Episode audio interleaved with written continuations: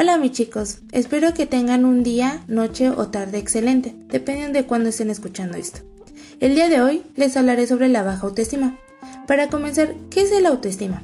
Es el conjunto de pensamientos, evaluaciones y sentimientos que tenemos acerca de nosotros mismos. Ahora bien, según la OMS, uno de cada cuatro personas entre los 7 y los 17 años tienen baja autoestima, reconocen sufrir síntomas como el estrés postraumático, ansiedad y depresión.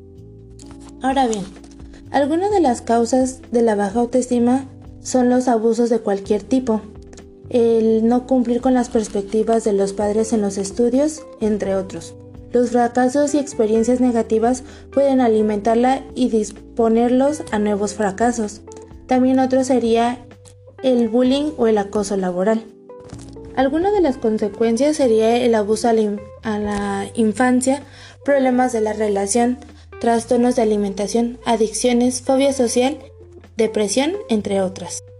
Algo que podríamos hacer para solucionar la baja autoestima sería cuidar mejor de nosotros mismos, rodearnos de personas que te aprecien, que te traten con respeto y te apoyen, evitar a personas que no, que no den nada bueno a tu vida, ah, cuidar de tu imagen es el reflejo de tus sentimientos, ponernos metas y proyectos que ayuden a la superación como persona. Mis chicos, espero que esto les haya servido em, en su vida. Los espero para la próxima. Gracias.